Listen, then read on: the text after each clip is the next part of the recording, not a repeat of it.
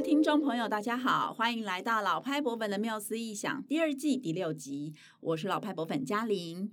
呃，在第二季的节目里呢，我们会用不同的主题来带大家认识一九六零年代以后当代博物馆蓬勃的发展走向。那这一集的节目啊，我们要拉回到台湾喽，来聊聊新竹城市博物馆。听听看新竹市的这个城市博物馆呢，是怎么样发展成今天的样子？今天一起来聊天的伙伴是诗敏。嗨，大家好，我是老派博粉诗敏，我又来了。如果长期收听我们节目的听众，应该不是第一次听到新竹城市博物馆吧？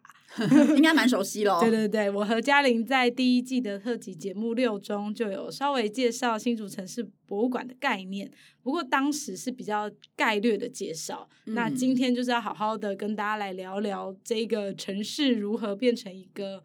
无围墙的城市博物馆。嗯，好。那刚刚诗敏就提到了一个算是新名词啊，哈，可能对于某些人而言是新名词，至少我们在 Podcast 没有讲过这个名词啊。对对对，无围墙的博物馆这个词这样子。那也许有的人听过，有的人不没有听过。不过我们从字面上呢就可以理解，就是说传统我们介绍那些经典的博物馆，就像我们在第一集第一季里面介绍那些世界大博物馆啊，它都是一个有形的馆舍嘛，对不对？就是它都是文物被放在。呃，一栋或是一群特定的建筑里物里面，对，那所谓的无围墙博物馆。它就是展示的东西，不是仅仅限于这个在建筑物里面，而是可以把一个社区或者是一座城市都视为整个博物馆这样子的概念。嗯，嗯对了，我觉得无围墙博物馆的概念有点像是 Eco Museum，就是我们在第一集节目中还和大家就是介绍的生态博物馆，然后那一集其实内容满满。对，我就复习了几遍，然后就是觉得啊，要好好梳理一下这个无围墙博物馆跟生态博物馆的概念，这样。嗯，我觉得诗敏的这个连接还蛮好的，就是吴威强的博物馆的确跟生态博物馆的发展应该是有点关系啦。那大家如果想要复习一下，或者是你还没有听过，想要呃从呃就是了解这个生态博物馆的缘起，还有它怎么样在法国啊、在瑞典啊、在英国等地的发展，可以听听看我们第二季的第一集节目哈，来回溯一下。那回到台湾呢，在我自己的经验里面啊，其实我第一次接触生态博物馆这个名词是从宜兰的兰阳博物馆开始的。呃，时光要回到一九八九年，你看那是多少年前？我还没出生哦，你还没出生吗？哇塞，你好年轻哦，二零二三，所以是三十四年前。好，那时候呢，尤其坤先生他当选宜兰县县长，也是宜兰第一位民进党的县长。那在他的主导底下，宜兰县就提出了县立博物馆的构想，而且呢，就以整个宜兰就是一座博物馆，哈，还有就是所谓的现地保存为一个核心的理念，持续进行了将近十年的规划。那其中也包括了就是成立还有营运兰阳博物馆家族等非常重要的里程碑哦。那他其实我觉得就是。就我的经验，或是说就我念博物馆学的观点来看呢，它主要是让博物馆这个传统上比较是从上到下，就是。传统上都是从中央政府来做主导的这种机构的类型啊，逐渐转变成从下到上，好，就是透过像是社区营造的政策啊，来凝聚社区的动能，然后让地方上面的人事物不断的滚动凝聚，并且把地方的观点、地方的人才都融合到这些所谓的呃类博物馆或是地方文化馆社的这种营运当中，哈，去突破一个。呃，博物馆被包覆在一个单一的建筑体里面的那种概念哦，然后去用更广阔的思维，更还有更多元的方法，在一个地区里面进行典藏啊、展示啊、教育啊、娱乐等等，一般来说是由博物馆执行的功能的这些公共的事务啊。那当然就是现在我们看到的这个兰阳博物馆哈，我想大家很多人都去过。它的营运的规模，或者说它的馆舍规模，还有它的营运方式，其实跟呃，我们刚刚提到从一九八九年到一九九九年那十年当中所讨论的兰阳博物馆的呃概念，其实是已经非常非常不一样了哦。那不过，我觉得如果大家有兴趣去爬书这个兰阳博物馆的规划还有建设的历史的话，它真的是有体现出台湾生态博物馆或所谓类博物馆的发展的思维跟状态。然后，当然我们其实原本也有规划之后会专门做一集 podcast 来聊啦。哈。那回归到新竹啊，就是。呼应我们在地的生态博物馆啊、地方文化馆啊、社区营造等等的思维跟行动，其实它都是在强调地方的参与，还有由下而上的动能，还有在地居民在呃传统博物馆所被赋予的典藏、展示、教育、娱乐等功能当中所扮演的角色，还有理念。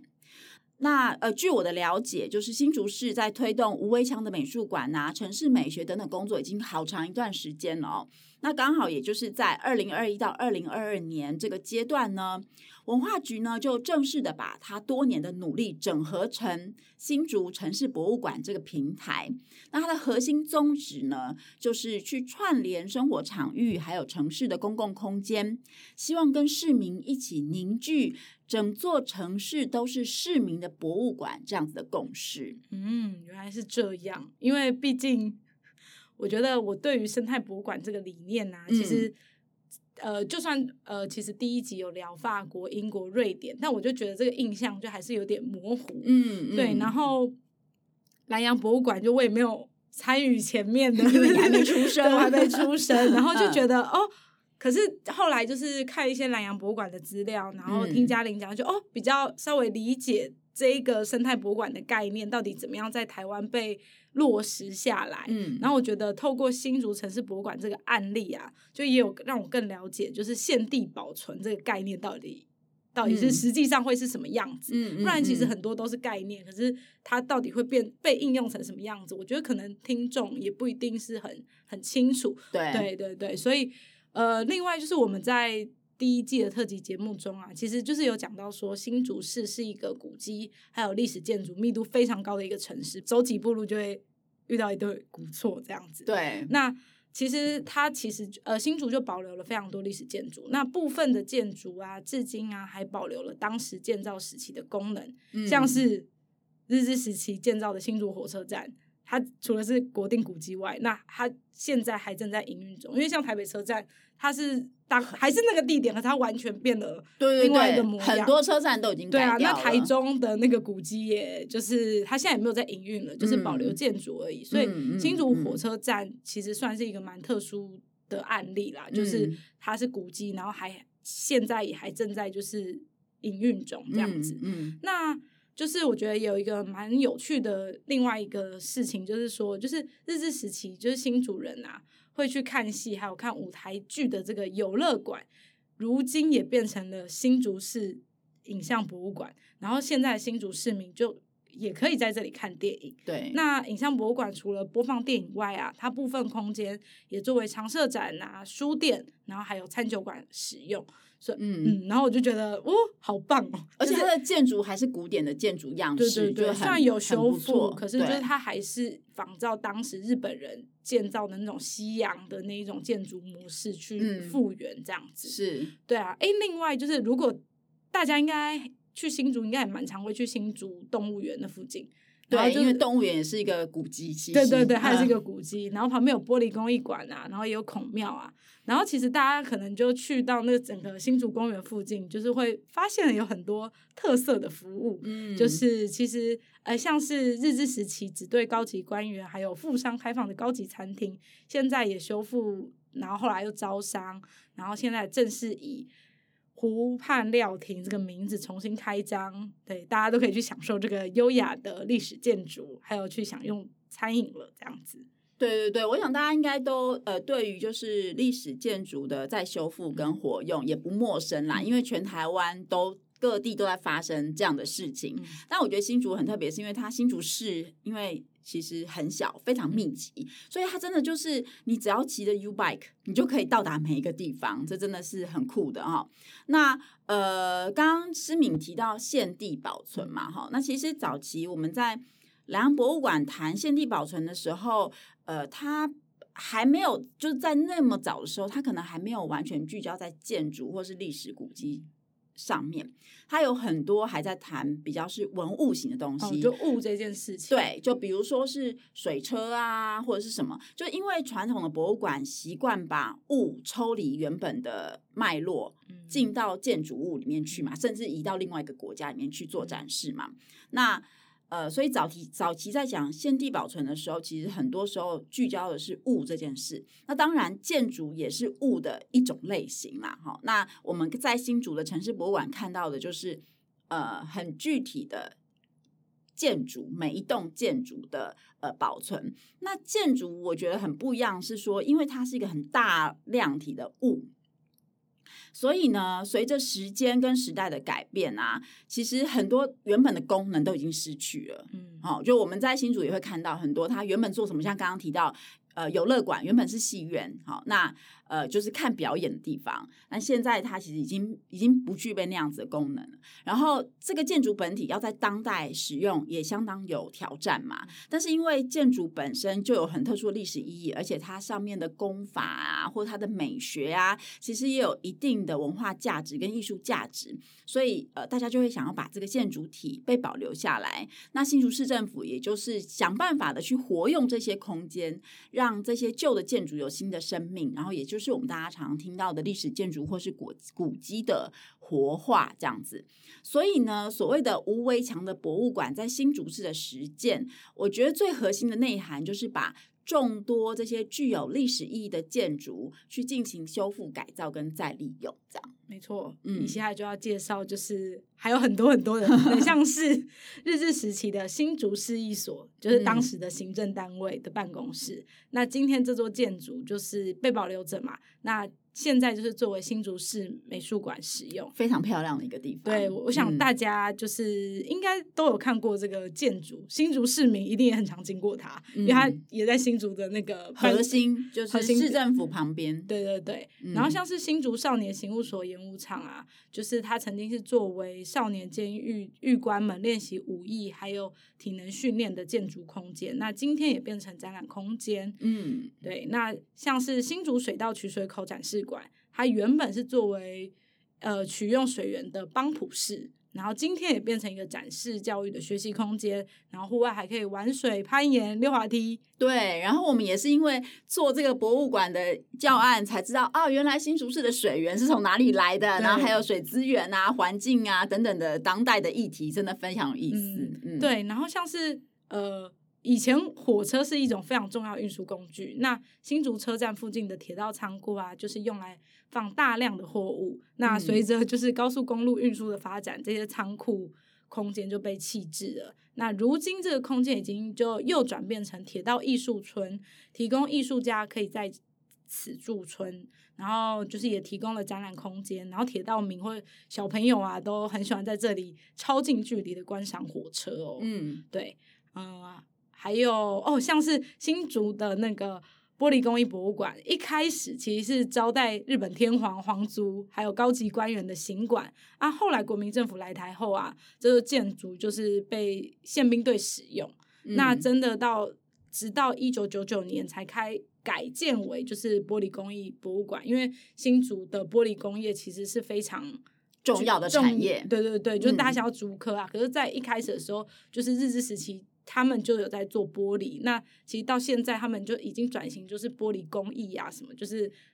玻璃是新竹一个非常重要的产业，这样子。对对，那所以刚刚就是诗敏聊到这些馆舍呢，它就是这几十年来透过中央政府还有地方政府，也就是新竹市文化局，他们一起去投注资源啊，还有共同的努力啊，现在就一一以不同的形式开放给大众使用，而且成为很重要的公共场所哈。那这些场所呢，他们就会跟市民一起去记忆这座城市的过往，因为他他们本身就是。一个很重要的记忆嘛，然后呢，也共同的，因为持续的活用他们，他们就可以共同的去记录这个城市的当代。那当然，当代我们活在当代，也有一个很重要的目标就是一起要面对这个城市的未来。好，那我想这也是新竹城市博物馆它这个整个平台它扮演非常重要的角色。那也因为就是呃这一些历史建筑或是古迹的活化呢，在这个城市里面扮演这么关键的角色，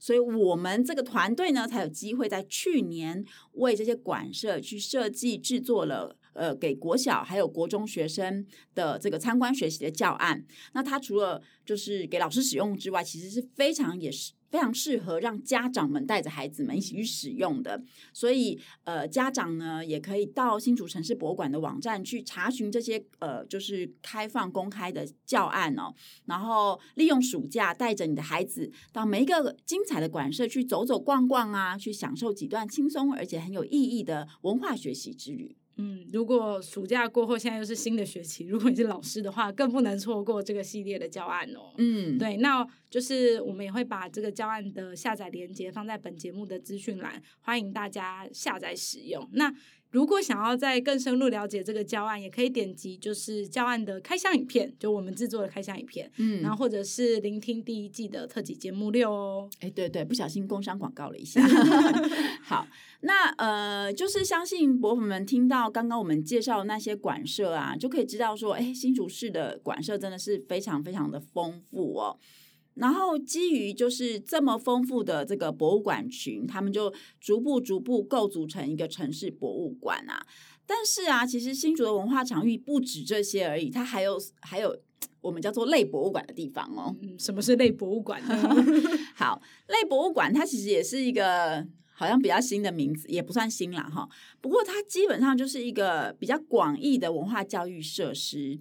然后它是有博物馆的功能，就我们刚刚提到的，呃，典藏啊、展示啊、哦、教育等等的。可是呢，它并没有像博物馆这么严谨的组织或者是权责的分配，可是却是大众生活里面呢不可或缺的文化教育现场。哈、那所以所谓的类博物馆，它往往会更贴近大众的生活需要，就是说它可能还是有扮演它自己的功能，比如说像是庙宇呀、啊。文化中心啊、纪念馆啊，或者是墓园等等，这些都会是被放在所谓类博物馆这个范畴里面。这样，嗯、像是国父纪念馆、中正纪念堂，其实也是类博物馆的一种形态。这样，对，或者是某一些机构，他们可能慢慢的会想往正式博物馆化的方向走，哦、也有可能比较大型、嗯、大规模的这种机构。嗯、但可能大家最熟悉，可能就是庙宇这件事情啊。嗯、那如果想到新竹。大家就是脑中浮现的几个关键字，应该就是立马会出现城隍庙吧？对，因为庙口很重要。对，除了庙前的美食很重要，就是新竹城隍庙是建于一七四八年，其实它跟整个新竹地区的发展息息相关。对，没错，嗯、所以它就是也是一个非常新竹非常重要的类博物馆。对，其实宗教的建筑呢，它跟周围附近聚落的发展通常都有非常非常密切的关系嘛。那早期建造寺庙也是很重大的事情，其实现在还是很重大的事情啦。哈，它需要集合众人之力才能够完成，因为要集结非常非常多的资源、哈钱啊，还有呃技术啊等等。那在传统庙宇当中所展现的工艺也是非常丰富的，像是木刻、雕塑、彩绘。呃，都很精致、很精细，也都都是那个时候，呃，就是众人智慧的结晶哈。所以进入城隍庙啊，除了可以认识到在地的宗教信仰之外啊，更就是可以认识很多样的呃工艺技术啊，还有地方发展史等等哦。那可能听众们也会想说，我是知道，理想上我当然知道，可以在城隍庙。去认识这些新竹的在地这个历史人文啊，但是到底要怎么切入呢？就是我们一般人走进去，就是拜拜，就看对，除了拜拜以外，好像。呃，也看不出什么其他的所以然。好，这时候呢，我们就想要跟大家推荐一本我们觉得很不错的书，它叫做《成为文化知识家：带孩子探索文化资产场所的奥秘》。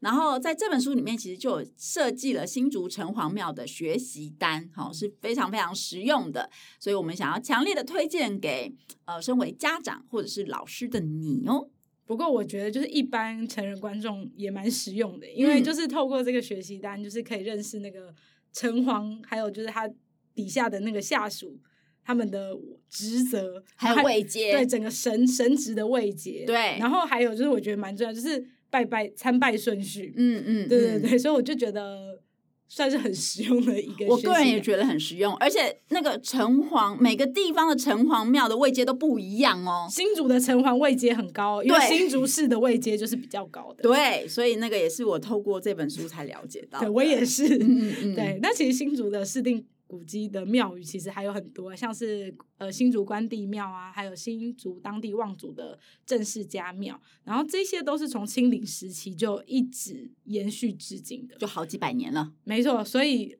要来新竹来，就是新竹，就是追索这些民俗信仰，就是这些地方真的都不能错过。嗯，二零二三暑假妙计思考高中生营队热烈报名中，即日起至六月十一日止，前十位报名者可享最佳优惠以及加码好礼哦。深度锻炼思考力，跨领域学习成长的最佳时机。报名详情请见节目资讯栏。就身为参观者。就是我们外地人，就是新竹，其实我们知道有非常多地方可以去，但可能就是不太知道要先从哪里逛起。除了庙口之外，因为大家一开始就会先去庙口，对，然后大家去庙口，大部分都是去吃东西嘛，对不对？嗯，但其实也没有什么不好啦。不过，呃，在传统，比如说，我们就以兰阳博物馆为例好了，就是说之前在落在生态博物馆在落地台湾的时候啊，呃。就是会想要有一个所谓的核心馆，就类似那种游客中心啊，或者是客厅的概念，这样子，就是让呃有不管是在地的或者是外地的游客进到这个中心或这个客厅的时候，他能够一次就有用一个比较整体的脉络去了解。在这个城市博物馆里面的这一些历史建筑，或者是古迹，或者是类博物馆，它可能在历史上啊、文化上啊，各在什么样的位置，然后去帮助呃观光客，就是去选择说，哎，我要从哪里开始进入到这些历史空间呐、啊，或者是。呃，产业地景啊，或者是呃自然，自然生态，对自然生态等等，这样。就换句话说，传统的思考还是一个有一个空间存在的，嗯，像是客厅或是游客中心这样的存在。那最一开始的时候呢，据我们的了解，就是新竹市的整个呃城市博物馆计划呢，好像也曾经有讨论过这件事情，嗯，就是是不是要去找一个空间，呃，去做这个呃所谓的呃资讯的。呃，集散地的这样子哈，但是好像有考量到，就是因为你要有一个空间，就要有营运的人力嘛，就要有预算嘛，这些就考量这些之后，就发现说好像有一点点困难，就对于一个地方政府来说，所以呀、啊，他们在二零二二年的时候啊，就运用了当代的科技技术哈、嗯，把我们以前观念里面的这个空间、这个资讯的集散地这件事情。整合到了一个网站，还有他们的一个 App 里面了哦。那所以就是我们刚刚一直提到新竹城市博物馆的网站跟 App，它就整合了新竹市的艺文馆舍、文化资产啊、公益艺文空间啊、城市文旅等等，让呃这个应用城市呢成为新竹市文化旅行的必备导览工具。其实我觉得就有点像。电商的概念，电商。我们以前买东西要去百货公司嘛，哦、现在已经不用去百货公司了，因为全部都在网络上了。哦，那这个我们这个博物馆的资讯集散地也全部都在网络上了，这样、嗯。因为我觉得就是这个呃城市博物馆的网站，我觉得有一点蛮有趣的，就是嗯呃我们可以看到就是以前就是新竹旧城的照片，嗯，然后里面也有现在就是各个很有名的工艺。工作室，就什么玻璃工艺工作室，嗯，然后或者是雕塑、木雕等等的。对，然后有提供各种百年老店，像米行啊、嗯、茶行、中药房、佛具店等等等。嗯，然后连住宿的旅店都有推荐名单。嗯，然后 台湾人民以食为天，然后里面有推荐很多特殊的美食跟伴手礼。所以有了这个资讯平台，就不会找不到美食了。所以它其实是把旅游、观光、文化全部都结合在一起。对，所以我自己又觉得它好像是，呃，就文化局又有点像是在做，很像官旅局的、嗯、感觉，就是有在统合官旅局整个公，就是整个方向嘛。嗯嗯，对对对。然后，哎，我还有发现一个很实用的功能，就是新竹城市博物馆的那个，还有它当中有一个漫游新竹，底下有一个小倩有约，就是倩就是竹堑的倩，嗯嗯，对，那它有针对不同的族群提供了呃十条旅游路线，然后就是有亲子路线啊、文青路线或吃货路线，就可以让不同属性的观光客，就是根据自己不同的需求去规划要怎么探索这个座城市博物馆。嗯，蛮酷的。我觉得他已经把城市博物馆跟文化观光就是完全的整合在一起了。对，而且我觉得这个网站持续都一直在更新，嗯、因为我们去年就有参与这个案子这个计划嘛。嗯、那我觉得今年它多出的项目又比去年增加了蛮多。对，所以我在想，可能去年他们有一个比较大的呃。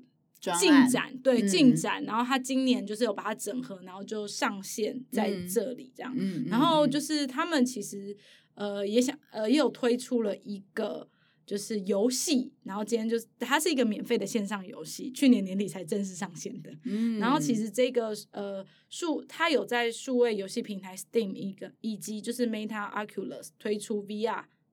冒险游戏，叫做逆光追逐寻机探秘。哦、oh，OK，对，对，那民众就是可以在这个游戏中探索竹堑三百年发展的重要历史事件，然后就是也可以，因为它有透过一些呃技术的模拟，嗯、所以它有试图还原就是清代日治时期到今天的新竹的城市样貌、嗯、啊。当然，因为我们对于呃新竹是蛮熟悉的，所以其实。我确实能辨别出，就是哦，他现在画的是什么时期，什么时期，的然后对，然后这座建筑是是什么这样，然后像是这个游戏的第二章，嗯、就是呃，他在游戏推进的时候，就是就会说，哎、嗯，请你去游乐馆找找什么找什么，然后、哦、然后就是可能不认识新竹人，就想说，哎，游乐馆是什么？嗯、可是像我就知道，就哦，就是等下就要去那个影像博物馆了，嗯、然后去、嗯、去解谜这样子，嗯，然后我就觉得就是。呃，算是蛮有趣的体验的。当然，就是他新竹市政府当然是想要鼓励，就是市民或者是呃外地人可以跟随着这个主游戏主角的脚步，就是去去去去玩这个游戏，然后更想要实际就是走访新竹的旧城区这样子。嗯，对。嗯、那他们其实还有出了，就是在 Apple Store 或者是 Google App。Google 商店就是也有推出了，就是手游版的解谜游戏这样。OK，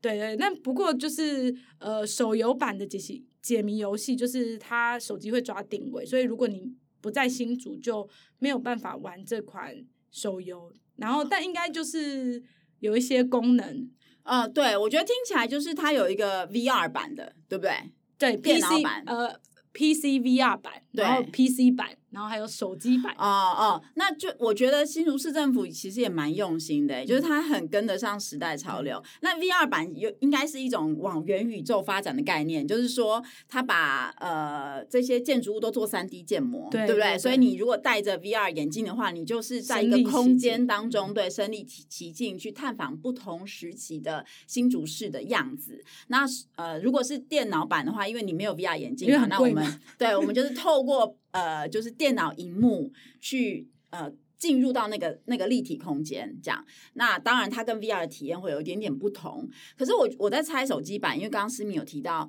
呃，如果你人没有在新竹的话，你没有。就那个定位，你就没有办法启动那个游戏。嗯、它应该会是比较强调是现地的体验，嗯、就是他希望的是你就是人要到那个点去，然后他透过定位等等的去启动一些功能，那让你的那个体验会跟电脑，嗯、就是跟线上的这种虚拟的体验会非常非常不一样。这样应该有做出三三种的。应该是故事线都是一样，只是它可能在体验上有，就体验设计上有一些不同。嗯、对对对、嗯，就是有 online 跟 offline 的这种差异，这样子。对，那这个游戏就是它总共有六章，其实也可以玩一阵子啦。嗯、那它总共好像有十三个景点。嗯、那我看到的呃，就是有城隍庙、东门城、影像博物馆、火车站、动物园，嗯、还有湖畔料亭等等。对，嗯、然后出现的人物除了有。呃，虚拟的人物之外，就是实际上的历史人物，还有有郑用锡，哦、就大家比较知道的，是对，所以他就是会有不断的穿越时空，跟着主角人物就是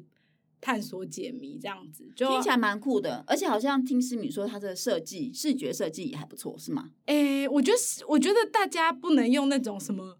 呃三 A 的那种想象这这一款了，它不是一个什么大制作，嗯、但我觉得它是一个很好的尝试，嗯、就是它其实还是复原的蛮好的，嗯嗯，对。但是当然，就是新竹市政府未来如果想要透过这个游戏，就是在推广观光的话，或许他们可以在精致画面也可以啊，这样我觉得搞不好也很不错，这样。对，而且搞不好以后可以让我们那种虚拟角色，我们个人每个人的什么 Aveda 就进去参观，对不对？现在已经越来越厉害这件事情。对，我觉得可能大家都在在一直在往这方面了。那我觉得新竹它算是做的很前面的，嗯、就是我好像没有看过其其他博物馆好像有真的或者是其他城市对有做到整个城市的模拟建制这样子。嗯，说不定这也是呃文化局很早就把。这些地方文化馆组成一个变成一个城市博物馆的概念，一个很重要的，就是说他们打下这个基础，所以可以在这个基础上面去设计这款游戏啊。我们再回再提醒大家，它叫它叫做逆光追逐寻机探秘。各位如果有兴趣的话，可以自己去搜寻一下喽。嗯。嗯